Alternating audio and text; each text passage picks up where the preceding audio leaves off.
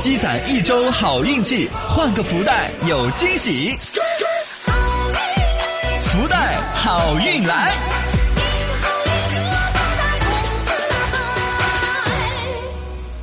来，我们抽福袋，抽福袋，抽到福袋，抽到啦！春节防催婚的法宝来！铮铮铮铮铮铮铮！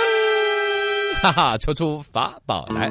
对，马上春节到了，所以每逢春节被催婚，嗯啊哎呦嗯很多一些年轻未婚的人士，啊，各种被催得恼火。对啊啊，那么其实说到这种东西啦，很多明星也有同样的遭遇，嗯哦包括最近这个芒果台湖南卫视，你知不知道他们有一个节目叫什么？妻子的旅行，呃，妻子的旅行就不会被催婚了 吧？应该，你妻子旅行了，然后来催你，这可能不合适呃，。不合适，不合适。他有个那个叫说咱的闺女还怎么着那个节目啊？对对对对对那天我看了一点，就是很多一些明星、女明星还没结婚包的括了傅园慧。嗯，哦，哦，他爸爸在那儿就边上看着电视，然后整个生活当中那个生活场景记录下来，嗯就是我们家女儿啦。这边说起来这么有名的，哎不管说从长相、从收入各方面，应该条件很优渥的，对呀结果没有对象。哎呀哎你看你有没有想法？哦我要是认识认识他就行了。对啊，不，你这个实际上就是说，明星同样有会被催婚的情况，也有他们怎么来应对？其实我们可以有所借鉴。嗯 哦这是学我习问一你的下想法。你以为你就复原会不会？你你跟哦泥石流，你泥石流，那你没那资格。我跟你你讲，有资格？。我也没有。好， 本节目到此结束 真的来，掏出我们的法宝来，怎么面对催婚呢？看法宝，作死！作死就可以来应对了吗？哎呦喂，这个要特别说到了，Papi 酱就是用的类似的一种方法。嗯一个是 Papi 酱自己，她是一个未婚状态吗？嗯，他结婚了。哦， 那为什么还会被催 婚？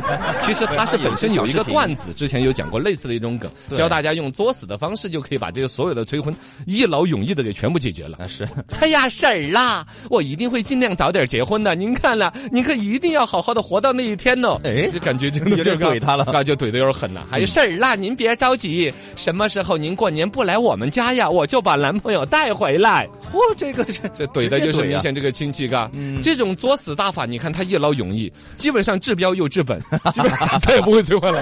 他恨他恨不得你一辈子都嫁不出去。 啊永远不会 跟你说话了。 对对对，这种说法呢，有一个问题就是副作用相对比较大一点呃，。 也是，是不是引起家族的腥风血 雨啊？ 呃，对，大多数人可能都不可能真的这样去做，哎就是仅段子嘛此一笑，让年轻人呢，可能在被催婚的时候面对的这些痛苦，嗯能够把它释放一下释放出来，嘎对。，类似的这种东西，你要来一个集合性的、一次性拿狠的话 大姑啊，你女儿现在在哪儿混呐、多少钱一个月呀？找对象了吗呀？哎呀，大表姐长得真不咋样啊，性哎格又随你，怕是也很难嫁哟。哎，对了，你们家还没买房吧？现在房价涨得可厉害了哦哟，今年不买，明年又翻番了哟。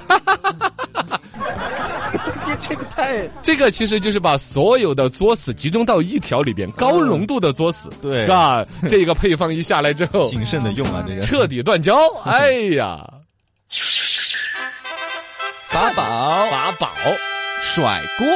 甩锅就可以回避催婚啊！这个类似的明星里边，真的采访里边有用到这个的，嗯一个是胡歌，一个是彭于晏。哦啊，胡歌被采访的时候就说了：“像我我不着急，那个彭于晏还没有结婚呢。”来 直接甩给朋友。 哎对，，彭于晏说：“我不着急，那个胡歌还没有结 婚呢。”两个人就打太极，推来推去的，嘎。哎，哎，这个实际上每一个家庭里边呢，你不拿明星来说，你自己也可以找得到啊。嗯张表姐呀，刘二哥呀，哎有些村东头年龄的比较狗大的剩子啊，啊，对甚至有一些就是你说年龄比你的还大一点的呢，嗯他可能都还没有结婚。对，这个事就推到他那儿，然后呢，亲戚朋友的话题其实就想找一个人聊天儿而已，嗯顺藤摸瓜。哎，你别说，还真是啊，张二狗真的哟。上次我还跟他介绍好几个女的，他哎，他不会性取向有问题吧？我哎呦这就聊开了一旦有个事儿，把这话题一聊开，顺藤一摸瓜，话题转移了， 对，啊悄悄的你就走了哎，没你什么事儿了。啊。对，但这种方法呢，有个副作用就是，你老提着那个人，真的有一天他可能会比你甩先结了婚哦要么甩锅给你嘛，要不他真的结了婚了，你就啪啪打脸了。